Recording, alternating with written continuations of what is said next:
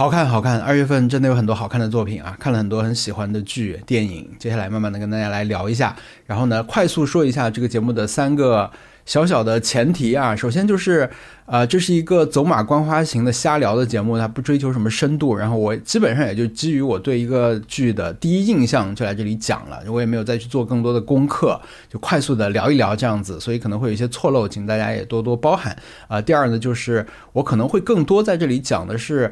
我喜欢一个作品的什么地方，就是我从里面看到的相对正面的东西吧。就是批评的话，我也不太擅长去讲，然后我也不想浪费大家的时间啊。然后还有就是，我可能没有办法完全在这里避免剧透。就最好的收看和收听的体验，可能还是你看过这个作品以后听我来聊，可能这样会最有意思。当然，还有一种情况就是你本来也不打算看这个剧，那你就当一个故事听一听，我觉得也还行啊。二月份看的第一部电影叫《火山之恋》，这是一部纪录片啊，讲的是一九七零年代的一对。科学家夫妇啊，一对专门研究火山的科学家。那他们怎么样认识？怎么样对火山感兴趣？然后呢，一步一步开始去从简单呃不是那么危险的火山开始，后来再去研究比较危险的火山，包括最后他们在一场跟火山相关的灾难里面遇难的这样一个。历程，嗯，我看这个纪录片最大的感受，当然就是它的素材实在是太无敌了啊！你只要看一下它预告片就可以感受到，甚至看它的海报就可以感受到，人很渺小，在火山面前，他们离火山那么的近，他们离岩浆那么的近，他们被火山灰包围啊，等等那些画面。因为我本身也是做视频的，就对素材比较敏感嘛。但你看到这样的素材，你就知道有这样的素材，你就已经赢了，就那种感觉。然后这个纪录片特别的是，它所有的用到的素材都是来自。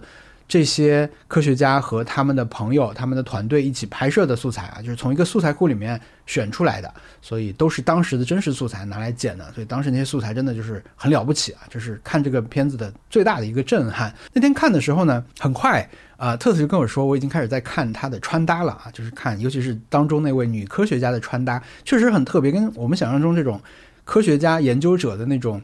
啊，灰扑扑的马甲不太一样啊，他穿的既鲜艳又很，呃，休闲吧，就不太像是我们印象中那种制服的感觉啊。然后呢，我留意到的呢是他们的生活方式吧，就是他们在火山之外的时候他们在干嘛啊？比如说他们会去参加一些电视节目，他们会在一个像综艺节目的现场跟别人对谈，就是很多人在采访他们，他们在那里讲啊，火山是怎么样怎么样的。就我还蛮。以前确实是不知道啊，就蛮惊讶，就是当时是有这种电视节目在播的，就是一一些火山研究火山的科学家会在电视节目上进行看上去非常大众的这种讨论啊，我觉得这个还挺新鲜的对我来说啊。但是整个纪录片给我的感受呢，就是它的讲述手法有点平铺直叙吧，然后呢，它的一些表现手法会让我想起，比如几年前 YouTube，尤其是 YouTube 上面一些那种机构媒体吧，他们很喜欢在给你做一个。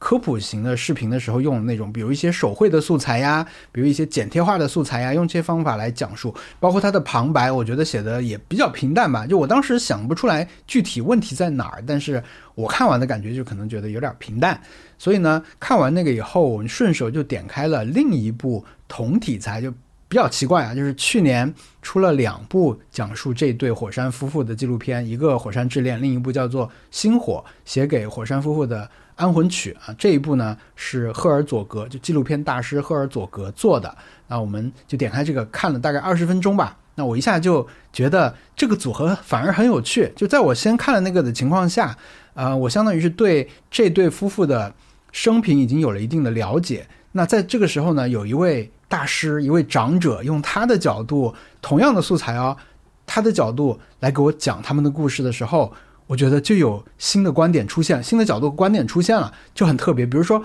星火的开场其实是他们最后的悲剧啊，就他们是在日本观测一个火山的时候遇难的，在那个《火山之恋》里面也展示了这个片段，他们当时最后的影像是怎么样的？他们在哪个角落消失的呀？就这些场面。但是在赫尔佐格这边一开场讲这场悲剧的时候，其实他是带着一些疑问的。视频素材里面的人在问你们怎么样评估这个安全的距离？你可以看到他们在这个当时现场的这些反应、他们的表情、他们的心态，你是可以感。感受到的，然后其实旁白里面你也可以听到这样的一种疑问，就是他们是如何做出了当时那个决定，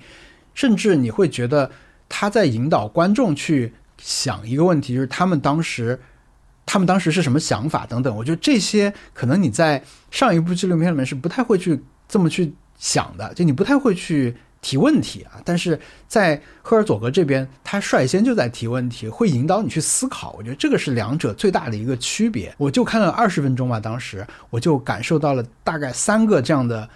不同点，一个就是刚才说这个。他们最后那场灾难的一个反思，还有呢，就是当中这位男的科学家，他其实他对火山感兴趣，是因为第一次他爸爸带他去了一个火山，他去了那边以后，离火山很近，就被火山给震撼和征服了，就类似这样一个感觉。但是在《星火》里面是怎么讲这个故事呢？你可以实际看到那个小男孩第一次去到的火山，它不是一个绝境，它不是一个特别危险的这样一个很壮观的景象，它其实就是在意大利还挺常见的一种景点型的火山。就是如果你最近有看那个白莲花度假村的话，其实他们就现在，其实意大利也有很多这种冒着烟的火山，你是可以去参观的。然后在当时那个画面里面，其实不光有小男孩和他的家人，其实还有很多普通的游客、别的游客，甚至有穿着比基尼和拖鞋就到山上去，也在岩浆旁边拍照的这种游客。就同样的一个信息，但是给了你不一样的画面以后，你得到的这种观感其实是会不太一样。还有呢，就是呃，关于他们生活方式这一块吧，我觉得也讲了一个我之前没有想明白的事情，就是。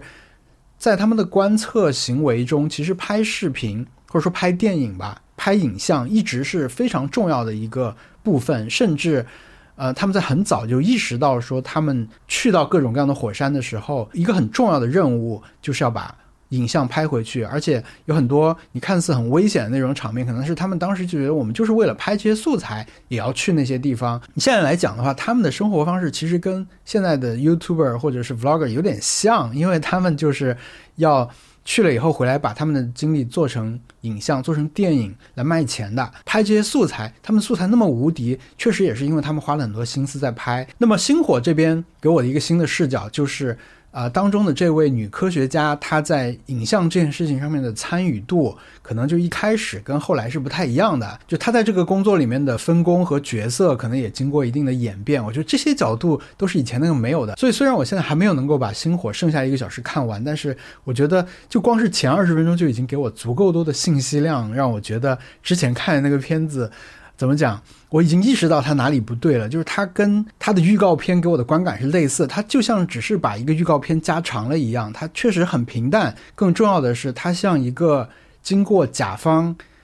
审核的一个片子或者脚本啊那种感觉，它讲的东西都非常的不痛不痒。但是在赫尔佐格这边，这些东西都。被质问或者被更深层次的这样展示给你看啊，所以我觉得我们这样一个观看顺序还挺好。如果你对这种叙事感兴趣的话，我其实挺建议。虽然我觉得《火山之恋》没有那么好看，但是我还是挺建议你先看一遍《火山之恋》，这样你可以对这个他们的人生有一个基本的了解。这样的话，你再看到《星火》的时候。像我刚才说这几个点出现的时候，你可能都可以得到一些小小的思考，你也意识到这种不同的叙事角度，同基于同样的素材和事件，不同的叙事角度对观众的影响是怎么样的？我觉得这个角度还是很有趣。但如果你只看一部的话，那当然我觉得《星火》可能会是更好的选择。好，接下来是今年年初的一个重头戏，就是《最后的生还者》的剧集版。我的最大的感受就是我什么都不记得了，就我真的在看每一集的时候都感觉到。我怎么不记得有这个事儿？而且有时候它都不是很细节的东西啊，它是很大的事件，我都不记得有。后来买了游戏回来，就我现在就是结合着游戏，我就看一集剧，打一段游戏，然后再听一段他们的播客啊，以这样的方式来重温这样的一个故事。那我后来也理解了，确实它这改编里面。虽然最大的剧情是一样的，但是它还是有很大幅度的改编啊，所以不能全部怪我。确实我忘了很多事情，但是不能全部怪我。所以你要怎么去改编这样一个本来就已经被公认为叙事很成功的作品呢？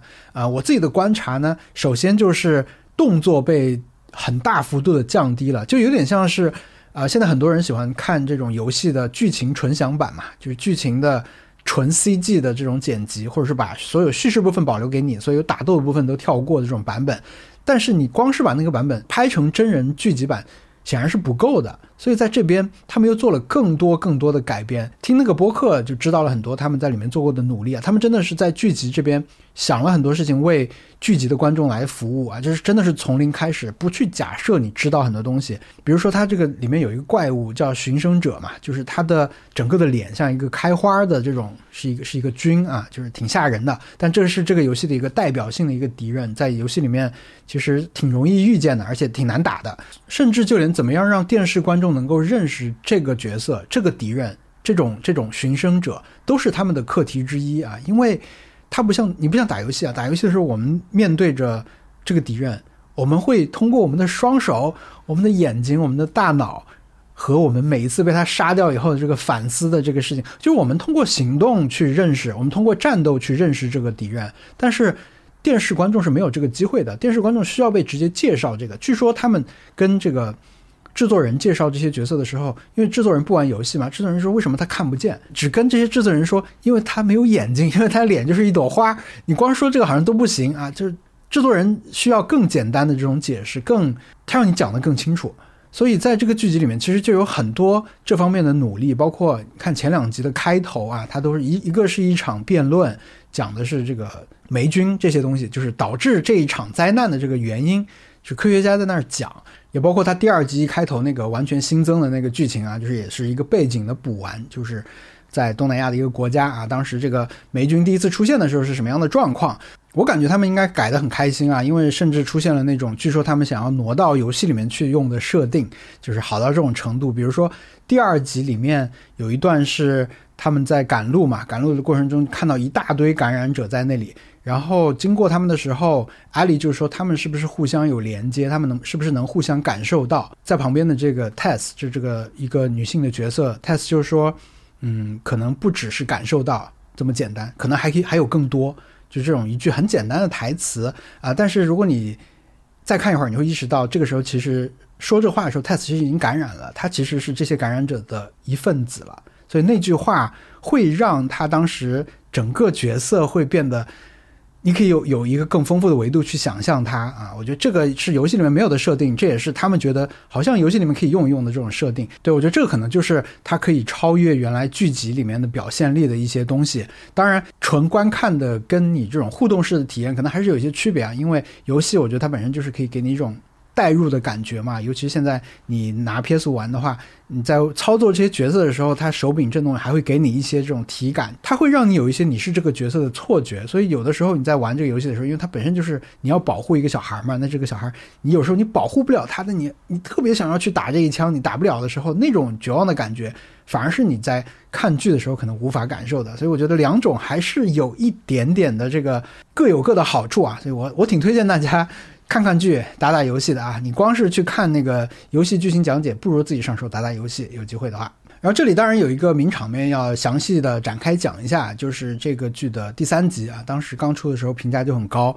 嗯，我看了以后也是觉得不负期待吧，确实是很厉害，因为第三集它相当于是一个。完全原创吧，基于游戏里面角色的一个原创的剧情啊，它讲的是游戏里面的两个 NPC 他们的感情故事啊，这个是还挺感人的。他从一个，嗯，这这集两个角色，一个叫 Bill，一个叫 Frank，讲的是从这个灾难一开始的时候，Bill 本来是一个这种生存主义者啊，就是本来就是会在家里面囤很多武器啊，囤很多粮食装备这些的人，那他。很早就为这个灾难做了准备，但在这个小镇被撤空之后呢，这就完完全变成了他一个人的天下。他就按照他以前的计划，就把这里布置成了一个很安全，然后又可维持运转的这样一个地方。那有一天呢，Bill 这边就来了一个不速之客啊，就掉到他的陷阱里了。他去看的是 Frank，讲了他们两个人的一个感情故事吧，就是他们在这个之后的这几十年里面一起相依为命啊，这样一段。美妙的时光啊，这个是跟，呃，游戏里面不太一样的。游戏里面也没有一个篇幅给你讲这么长的一段这种感情故事。游戏里面他们俩也有，他们也有一些功能，但是呢，他们并没有能够有那么多的戏份去讲述他们详细的故事，而且两个人的结局其实安排的也很不一样。能够那么大幅度的去改变剧情，但是呢，他改的又如此的妥帖啊！因为他们俩就是在一开始认识的时候，你会觉得这这有点像是那种我们经常看那种末世片，像什么《Walking Dead》呀、《十一号站》呀这种里面，它都会有，就人跟人不相信嘛，人跟人的怀疑。但是他很快就到了说，这两个人开始决定开始一起生活，然后两个人的性格又完全不一样，一个是。始终很小心向内的，另一个呢就觉得我们应该更开放一点，我们应该去找朋友，我们应该跟别人一起联手，我们去互相帮助啊什么的。这也让他们跟后来的 Joe 啊、Test 这些角色去建立了联系，跟我们的所谓的主线剧情有了更多的连接。这一集之所以好，首先是它制作上面的很多细节做得很好啊，包括演员的选择，包括音乐的选择，大家可以去听这一集播客啊，我觉得讲了很多细节。但我觉得重要的是这个故事的这种，它太像一个童话了，尤其是像那种在一场灾难过了之后会被人转发一下那种很温馨的一个故事。但是呢，这个故事本身它又会有一些逻辑上或者说时间上的一些悖论啊，就是说，如果你在一场灾难里面的话，你可能你你不会相信有这样的故事，你不会相信有这么温暖、这么纯粹的一种爱情故事存在啊，或者说，在这个灾难里面的人，很多人是看不到这个故事的结尾的。那在这个故事结尾之前，这个故事是非常脆弱和不可靠的。但也正是这样的一种。矛盾的感觉啊，可能会让我们，就尤其是大家全世界的人都刚刚经历了一些或多或少类似的状况以后，会挺愿意相信或者羡慕一下这样一个童话的故事。其实这一集完全可以被看作是一个单独成篇的。The Last of Us 的一个故事啊，因为它讲的也是两个人如何互相的保护，如何应对这一场灾难啊，在这个游戏里面成了最后的赢家啊。虽然他们的命运跟游戏里的角色最后不一样啊，但是在剧情版的这个安排里面，显然他是更幸福。我觉得他也是更接近胜利的那一方啊。他们就是这个游戏通关的人。嗯，其实尤其是里面 Bill 这个角色，他本身是一个末日生存主义者啊，就是这样的人，他本来本来已经完全有能力自己生活下去了，但是。他很孤独。我在那个播客里面听到一一句很很震撼的话啊，是说整个世界对于 Bill 来说就是一个巨大的柜子，就是比起一个人守在一个这样的基地里面更孤独的是什么？就是他可能从来没有机会倾诉过自己的感情，他从来没有过机会，可能以后也没有机会，也不可能有机会。但是就是有这么一天，有这样一个人发现了他啊，他完全是被 Frank 发现的。看上去是他在那个坑里发现了 Frank，但其实是 Frank 发现了 Bill。后来他们就互相开始保护，这个保护的连接，我觉得做的也很好，因为他留了一封信给 Joe，他说这封信多半是 Joe 看到，那么我的这些所有的装备就留给你了，以后你要去保护 Tess。但其实当时 Tess 已经不在了，那 Joe 要去保护的是 Ellie。然后最后我愿称之为神之一镜的就是那个窗户啊，那个窗户就是里面是去世的 Bill 和 Frank。外面是希望啊，就是开走的 Joe 和 Ellie。更关键的是，这个窗户本身就是游戏的一个目录画面，就是你在每每次打开游戏的时候，其实你都会先看到这个窗户，是这么重要的一个窗户。然后我听播客的时候，他们讲了一个我觉得很有趣的发想，就是他们当时其实是希望每一集都是从窗户开始。他们想拍各种各样的窗户，就每一集剧，他们都从一个窗户开始。呃，现在流媒体不是会有一个那个跳过片头的那个选项嘛？他们想把那个跳过片头的字改成……我在播客里面听他们说过一个构思啊，就是他们希望每一集剧都是以窗户画面开始的，就每一集从不同的窗户开始，就可能跟这一集的剧情结合比较紧密的一个窗户。然后呢，他们想把这个按钮改成 Press Play，就是说。你在看这个剧的时候呢，你按按跳过片头，其实显示的是开始游戏。对，当时他们的计划是这样，但是他们拍了很多窗户以后，发现这个不太靠谱，就是表现不出来他们想要那种感受啊，所以他们后来放弃了。但是在这里，他们用了这个画面，真的很厉害啊！就是窗户里面是幸福的胜利者，是的，就是在这样一场战斗里面，你是可以赢的，你赢的方式是爱。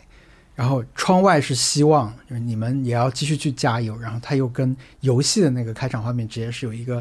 连接，哇，我觉得厉害，名场面，必须是一个名场面。好，接下来呢，我们看了一部轻松的电影，叫做《穿靴子的猫二》。这个是一个动画片啊，这是应该算是史莱克怪物史莱克的衍生作品啊。因为这个靴子猫这个角色第一次出现是在史莱克里面啊，我记得这是一个很老很老的 meme。这个角色当时作为这种网络图片来流行的时候，都还不太有 GIF 的存在啊，大部分人就只传他那张大眼睛的那张照片嘛。早到那个程度的一个作品，之所以我会看这个第二部，我觉得一个重要原因是它的。这个绘画风格吧，我不知道这这这个质感叫什么，就是它有点像《双城之战》的那种，有一种涂抹的感觉。它的画面上面啊，这个挺吸引我，因为我还挺喜欢《双城之战》的这个画面的。整体呢，就觉得跟现在大部分的这种好莱坞动画片没有太大区别。但要说我喜欢里面的东西呢，就是喜欢那只小狗啊，那只小狗，我觉得是还挺有时代痕迹的一个角色吧。它第一次出现的时候你不喜欢，等到它后来有一个重要揭示，它讲它身世的时候。你会觉得 OK，我知道你为什么要写这个角色，要这么去写它了。我看这个作品的时候，我会不断的拿它跟我印象中的怪物史莱克去做一些比较。对，因为史莱克里面不是有一个驴子嘛？那驴子我觉得是那个时代特别流行的一种，嗯，动画片里面出现的一种角色啊，就像是长发公主里面也有一匹画很多的马，就是类似这样的存在。但是，嗯，我觉得到了这个小狗这边，这个小狗。它自称是一个疗愈小狗，对吧？它它是可以给大家当这种出气筒也好，就是讲心里话就泄愤的这种感觉。但到最后，他他他讲自己真实的身世，包括他身上套那个袜子呀，肚子上很多伤疤这些讲给你听的时候，哇，原来是这样！我觉得就很像是现在有一些网上那种 meme 的心理机制。就好像是着火的房间里面说一切都很好的那只狗一样的那种感觉，我觉得这个小狗是很时代特征的一个角色，我也很喜欢这个小狗的存在啊，包括它很多台词都写的很过头，但是你又觉得放在它身上是很 OK 的。比如他跟一个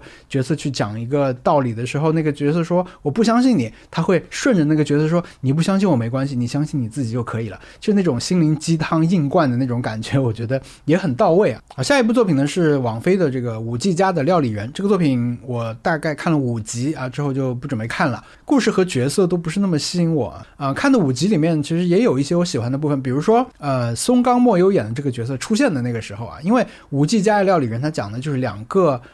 小女生，她们因为去过京都，很喜欢京都的文化，所以就决定要去当舞伎，所以他们就去了当地去报名嘛，去去开始培训，去上学学各种东西。但其中一个人呢，就很早就被劝退了，就说你可能做不了这个，你你。你不适合这个行业，那但是呢，他也没有回家，他就在那个厨房里面工作，就成了这个五 G 家的料理人啊，因为他会做饭啊。那这个故事其实会，我看到一个观点，我挺认同的，就是它有一点点像海女里面的一个部分，因为海女里面有两个小女孩儿，呃，老家出去东京打拼，想当偶像的这样一个故事。那么如果你要一定要硬比的话，偶像行业跟这个五 G 其实也有一些些是相似的，包括他们在那个。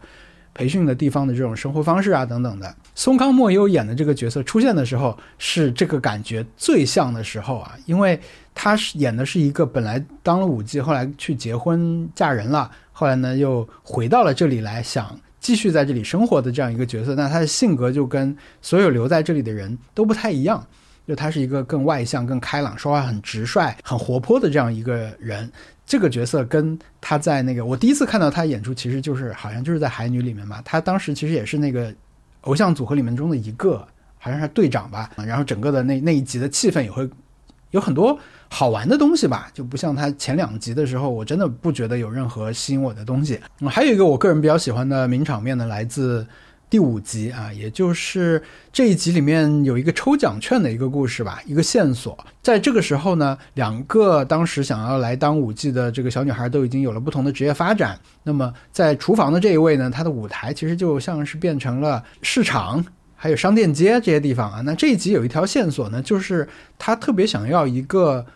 商店街上抽奖的头奖，是一个土司机。你在这段时间里面，你在。商店购物，你就可以得到一个抽奖券。那他的目标就是凑够多少多少张这个抽奖券，然后他就可以去想要给大家做面包嘛，所以他要抽一个那个吐司机。这一集里面，相当于是大家在各种机缘巧合的情况下，就会获得一些抽奖券。但最后呢，这些抽奖券就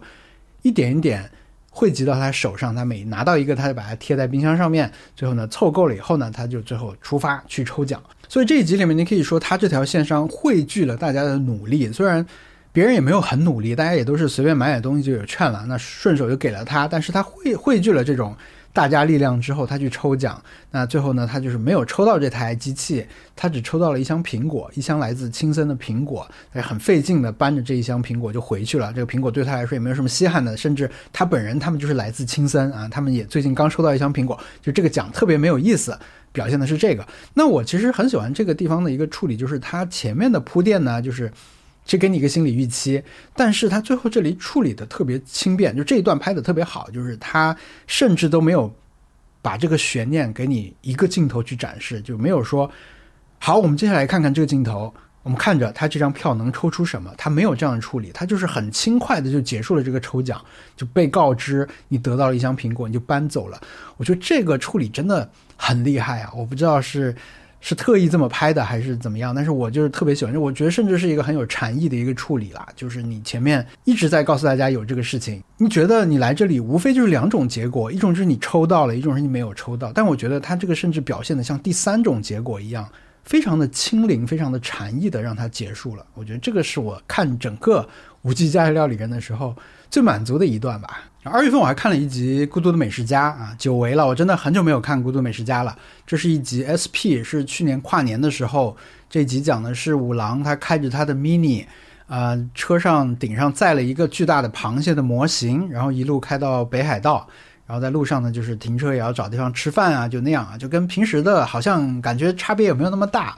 然后我因为很久没看了，再看呢就觉得确实。有很多很熟悉的这种元素在啊，包括他那台词真的写的太好了，就在随意找到的一家这种小吃店吃了以后，就发出的各种感慨。这家店就是北海道本身呐，就是这种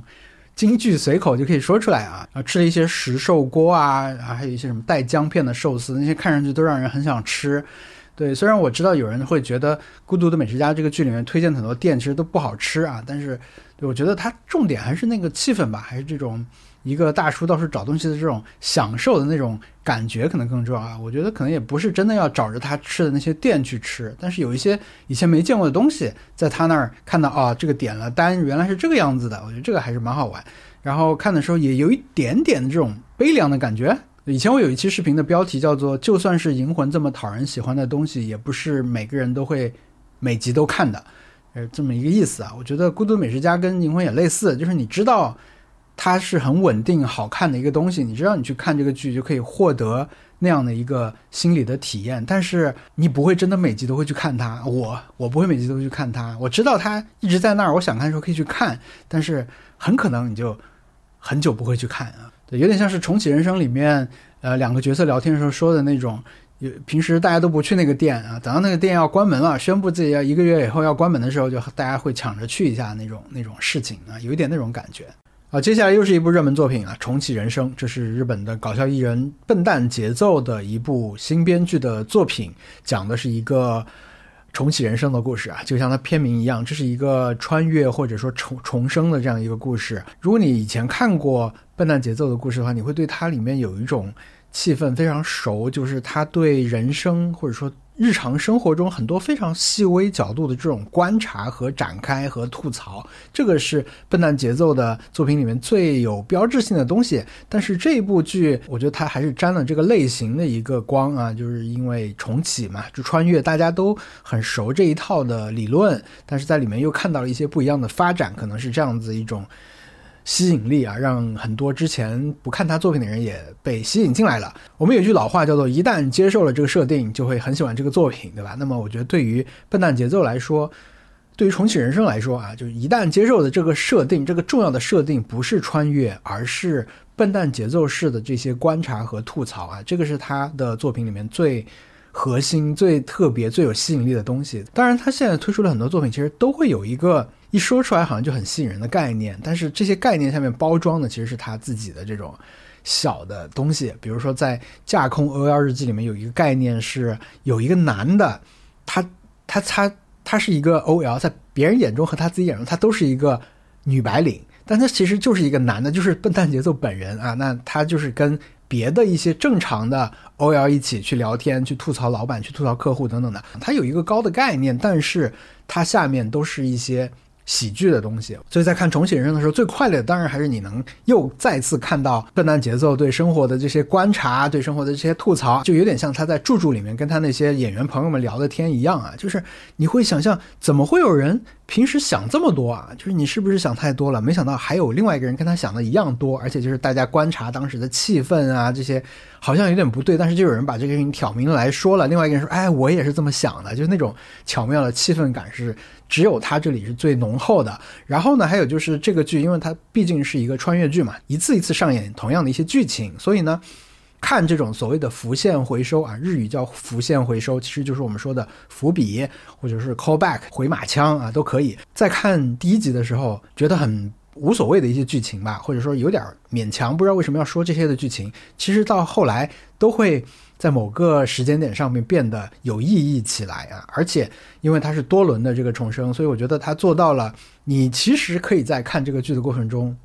在不同的阶段再回来看他的第一集啊，他的很多你即使你一开始觉得没有意义的台词，你看了第五、第六集的时候，可能某一句台词会突然变得有意义。我觉得这种。像游戏一样的感觉是很棒的啊，所以现在看到第八集以后，就会很好奇他最后怎么去收尾，因为，嗯，老实说。因为在这个剧的第八集出现了一个倾向，就是之前好像就是很日常日常好笑好笑，但是突然就有一个凝重的感觉，或者是煽情，或者是啊好感人这种 这种事情。那我的感觉可能有一点点不一样，就像刚才说的，我是一直很享受它这种日常的片段的，基于这种穿越的这这个设定去开的一些小的玩笑，我也很享受。但是呢，在第八集揭晓一个关键剧情的时候。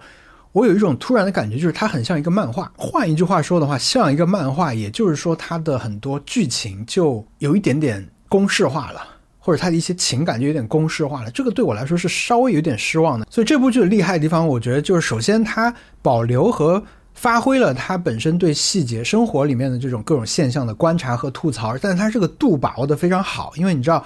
呃，他有一个剧叫《住住》啊，那个也是他写的剧，那个里面经常就是整集就基于一个他的观察来产生讨论啊，就是好多同时想太多的人在那里争论到底是谁想的是对的，就是那种是有点太过头了。但是在这个剧里面，他的这些观察，我觉得就给的恰到好处，密度也不是那么的大，然后每个呢也就是稍微讲几句，而且这些东西还可以成为你 callback 的一个源头。其次呢，就是。我们觉得自己看烂了的那些类型方面的特征，比如说穿越剧必有的一些东西，还有就是整个的这个这个剧前前后后的这种回马枪的这些 callback，还有呢就是呃那个时代痕迹的一些东西啊，就比如说呃交换贴纸啊、聊电视剧啊、拍大头贴啊这些事情，还有流行音乐啊，所有的。这三个东西全部都有它的痕迹，它处理的我觉得也很好。就比比如说它那个转世的那个过程吧，因为比如我们刚看匹诺曹，匹诺曹是怎么转世的？匹诺曹死以后去到一个地方，有一一堆人在那里打牌，然后还有一个女王一样的角色在那里跟你说话。啊，那整个是一个蓝色的一个透明的世界，但是他在这里面他设计的就很笨蛋节奏，这个东西跟他很多短剧里面他他他的那种，包括那个用词方式，包括那个架设方式啊，那个台子的方式，包括后面的很多文件夹要现查呀，那种叙事节奏又可以跟安藤英刚刚结束的这段公务员生涯有一个对应，就又很巧妙。呃，就是这种东西在这个剧里面就很多，然后整个节奏安排下来就很好玩。怎么讲？我觉得这种剧。他可以一直写，他会，因为他会一直观察，然后他可以在每个类型都可以玩这种剧，很厉害啊，就太服气了，就不知道怎么样能够持续到最后了。而且很难得的一点是，呃，你知道它是一个这么、这么、这么类型化或者这么娱乐化的一个产品，但是它里面就是会，我看的时候，起码我是会有。被感动到的很多时候，他未必是说可能到了一个大剧情的时候啊，就是很煽情、故意煽情那种时间点，他可能不是。很多时候你就是很感慨那种，比如有朋友的存在很好，朋友在保护你，或者是人一下子死了，果然不太好啊，就类似这种。我觉得他他还是有真情可以，你在里面可以看到这种很真的东西，这个很难得。他不是纯粹在做一个搞笑的东西，或者一个强的这种。呃，靠逻辑去取胜的东西，我觉得它里面当然跟这些演员也很有关系。我觉得大家演的都很尽兴，应该就是看的我看的很开心啊，就是太好了，有这个剧真是太好了。接下来又是一部老片啊，没想到这些都已经现在成了老片了。这是《热血警探》（Hot Fuzz），这是埃德加·赖特的《雪与冰淇淋》三部曲里面我最喜欢的一部啊。以前也看过好几遍了，其实啊，这次看他好像有一天转发说是二十周年吧，所以我又看了一下，还是很喜欢他的剪辑啊。当时看不懂的时候就觉得他剪辑特别帅啊，但是现在再看呢，就确确实觉得他剪辑这部里面是还是很精彩的。他不像后期啊，就是有一个他拍那个一个驾。驾驶驾车高手的那一步的时候，那那么过头去强调卡点啊、节奏这些东西，但是其实你可以看到他当时剪辑里面用非常强的剪辑去打造节奏和参与叙事，甚至拿来讲笑话。我觉得他的镜头语言里面剪剪辑是非常重要的一个部分啊，在这部里面体现是非常明显的。然后他这里面的喜剧真的是完全击中我的好球带，甚至啊，在里面其实。就已经出现了一个你在那个克拉克森农场里面会经常看到的一个这种喜剧桥段，就是他，因为他讲的是一个伦敦的警察被下放到了一个小镇的一个警察局啊，然后那个小镇就特别奇怪，他在那儿就开始查案的这么一个事情，然后他在那里被介绍给他的所有的这些同事的时候，就有一个同事就跟克拉克森农场里面的那个 Jera 是一样的，就是他说话。就是你听不清它是什么，字幕也不告诉你它是什么，就那个时候就已经有这样的笑话了，就就已经有这样的喜剧存在了啊，就是这种感觉。现在再看，就跟那个看那个《杀手没有假期》也类似了，就是你能看出来他在类型片上面的这种追求，或者说他怎么样遵循当时这个类型的这种规则，但是呢又做出自己的特点啊，我觉得很好看啊，很喜欢。好，那接下来顺着就说一下克拉克森的农场吧。第二季啊，这个如果有人没有看过的话，讲他讲的是英国的一个很著名的媒体人，叫做 Jeremy 克拉克森，他去经营他农场的故事啊。第一第一季其实当时就挺火的，然后这第二季呢，就顺着第一季的之后的一段时间来讲的。我觉得这个应该算是这个时代最成功的娱乐作品类型吧，因为它首先它讲的是一个种田的事情。他讲的是经营农场、种庄稼是怎么回事儿，养动物是怎么回事儿。你大概有一个概念，但你不知道。首先，你不知道这个事情是怎么做的；其次，你不知道现在是他们是怎么做的。它是一个普世主题，然后呢，它又有一定的新鲜的信息量吧，就是可以满足一定的猎奇的这种感觉。那最重要的就是，它是一个有钱人吃瘪的故事啊，它不是一个有钱人去经营农场而赚了更多钱的故事。因为如果你看到第一季的话，它其实。经营是比较惨淡的啊，就一直受到挫折。就它是一个怎么讲，就 是让让大家看了以后觉得啊，你也有今天啊这种心情的一个故事。而且它还自带了场外的这种争议呀。这个人本身因为就有很多的呃标签在上面，所以我觉得它是一个很完美的一个这种。娱乐作品就是每个人其实都可以看这个作品，但是每个人看的时候又可以从里面看到不一样的东西。这一季可能跟上一季最大的一个区别就是，它从讲这个人跟农场、人跟自然、人跟动物之间的这种关系，变成了绕不开的一个话，就是人跟人的关系，就是政治吧，或者说就是他在这一季里面想做的很多事情，其实他最后是要跟人来打交道，让这一季跟前一季。变得不一样，但它好像又是一个很无奈的必须的一个变化。当然，其实它第一季里面就有这些东西啊，这也是我当时看的时候觉得有意思的一个地方。因为我觉得，就种田这件事情，在英国，除了技术上面，现在你已经可以用这么大的机器一次耕那么大的地，一次撒那么多种子，一次怎么怎么怎么收割。除了这种我大概能想象的东西以外，它还有很多我不能想象的关于种田的东西啊，尤其是一些地方的规则，比如说小到每一家这个农户。其实都要有一本纸质的一个 log，一个笔记本，这个笔记本是要检查的，就定期要检查的。你要记录你们家这个发生了什么事情。我觉得这种是很偏门的，在别的地方不太能看到的一些信息啊。比如说之前我们看那个万物生灵的时候，其实就有看到说关于结核病的规定啊，就如果你有养牛，然后如果你有一头牛有结核病的话，其实你所有这些牛都不能再继续养了。那么现在好像还是这个样子，因为这一季里面他有养牛嘛，所以说他的这个牛当时就。有一个很大的悬念，就是怎么办？你这些牛会不会全部都要被处理掉？因为当地就是出现了结核病，然后还有就是獾啊，獾这个动物，呃，在当地看来是很常见，但是呢，因为一个政策的规定，所有人是不能够驱赶或者是杀死这些动物的。即使它对你的庄稼或者对你的这个牲畜都是危有危害、有潜在的危害，但是你不能主动去处理它，因为英国的政策很多年前就在保护獾。即使现在很多的人都觉得已经有点过度保护了，好像应该调整了，但是就一天不改的话，大家就只能忍受这些东西。就他把这些东西一部分摆在了台面上面，我觉得某种程度上可以说是一种寓教于乐啊，对成人的一种寓教娱乐。它会让你在看这种。田园风光，感受这些所有人的喜剧天赋，就讲这种笑话，每个角色都有自己的这种固有的印象啊，就是很好笑的同时，让你觉得哦，原来种田还有这个事儿，这个事儿它合不合理啊？其他的就是那个好笑部分还是很好笑，很重要一点就是我觉得它的旁白写的很好，它的旁白，嗯，一个是起到连接作用吧，让这个叙事变得很顺畅，还有呢就是它有时候是。加剧这个喜剧效果的，因为我觉得好笑是这个剧最重要的一个娱乐价值啊。它的亚马逊页面上写的四个标签是即兴、和平、思想深刻和滑稽啊，这四个东西能放在一起的作品其实真的不多。二月份重看了一些旧的电影啊，其中一个是这一部《杀手没有假期》，直译呢应该是在布鲁日。我不知道如果你现在要重新翻译这个名字会怎么翻啊？因为《杀手没有假期》还挺好的一个翻译，但是它跟我们现在翻译片名的这个风格有点不一样了已经。但你直接叫《在布鲁日》呢，好像又有点不够吸引人，确实不太吸引人啊。那会看这一部，当然是因为刚刚看了那个马蒂麦克唐纳的《伊尼舍林的女妖》啊，就想起来当年确实很喜欢这一部，那有时候就顺手就找出来就看了。呃，观感呢，首先就是忘了很多东西。那现在在看的时候，你只能零星的觉得啊，马上要怎么怎么样了啊，就确实就发生了这件事情。呃，然后意识到他的这个台词写作的高明啊，因为我觉得这部电影，尤其是前半段台词写的实在是太好了，只有很聪明的人才能写出这么呃看起来蠢笨的这种角色的台词写的那么好，我觉得太高明了。而且他在前半段基本上就是每一场戏。结束之后到下一场之间的那个过渡的对话写的太好了，对，然后还有一个观感，可能就是你现在拉开一点距离吧，就意识到说这个电影它出现的那个年代正好其实它是一个盗抢类型片吧，还有一些这种，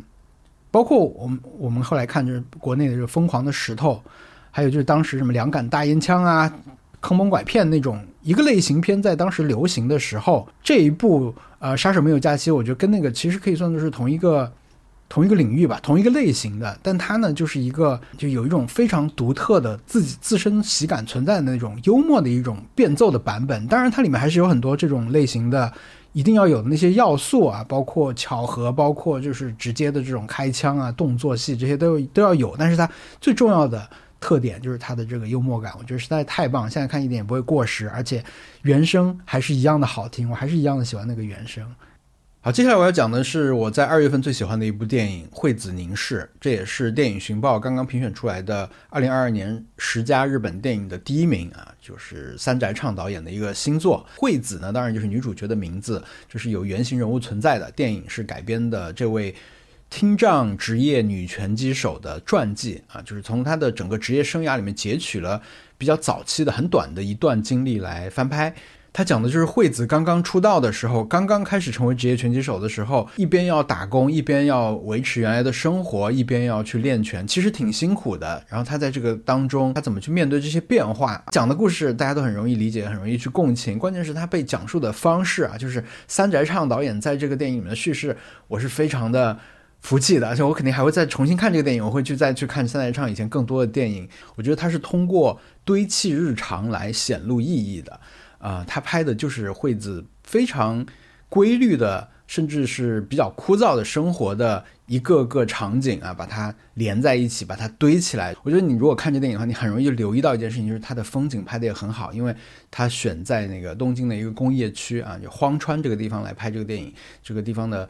怎么说呢？景色，不管是街道啊、工厂啊、河边，包括那些铁铁路上面那些车，其实都很有特点。那这些空镜他拍的都是很好看的，但我。我后来回想啊，会觉得他拍人的生活的时候，跟拍这些空镜，跟拍荒川这个地方，其实没有太大区别。他就相当于是很冷静的把这些很日常的东西堆在一起以后，甚至你可以把荒川看成这个电影的一个角色，你甚至可以把惠子练拳那个拳馆的很多设施都看成这个电影的一个角色，那样去理解这个电影，我觉得会很有趣啊。所以这个电影我觉得很值得再重新去看。然后在这里面，你当然必须注意到就是惠子的特殊身份，就是她有听力障碍。所以这是他跟其他拳击手不一样的地方，这也是这个电影跟其他的类似题材电影不一样的地方。啊！我觉得这个电影的真正的一个。高光时刻，其实，在电影一开始就发生了。那是一个揭示这个整个电影主旨的一段画面。它的高光时刻不在任何一个赛场上面，它高光时刻就在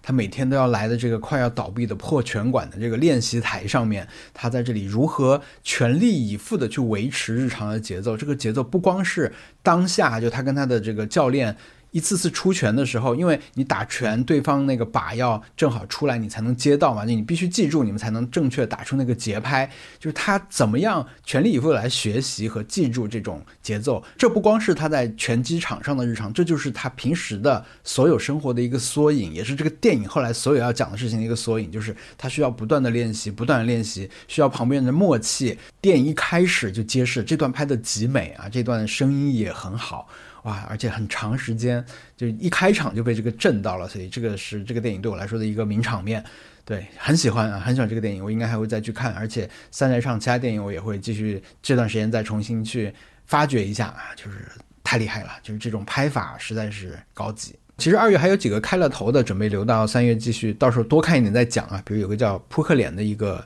剧我觉得还不错，还有就是那个有个叫《真的不一样》的一个讲超级英雄的那样一个剧，或者是超能力吧，也不算英雄了，就那个也也还不错。然后三月份会有很期待的很多剧回归啊，三月份的一个主题可能到时候就是回归，因为三月一号有那个《曼达洛人》的回归，三月十五号有。足球教练的回归，然后三月底还有《继承之战》最后一季的回归啊，所以有很多可以看的东西啊。电影院也慢慢的开始有一些期待作品要上来了，所以不想错过以后的视频的话，就关注我的频道啊，打开提醒功能，这样的话可以第一时间收看收听到新的节目，好吗？那我们就下次再见，拜拜。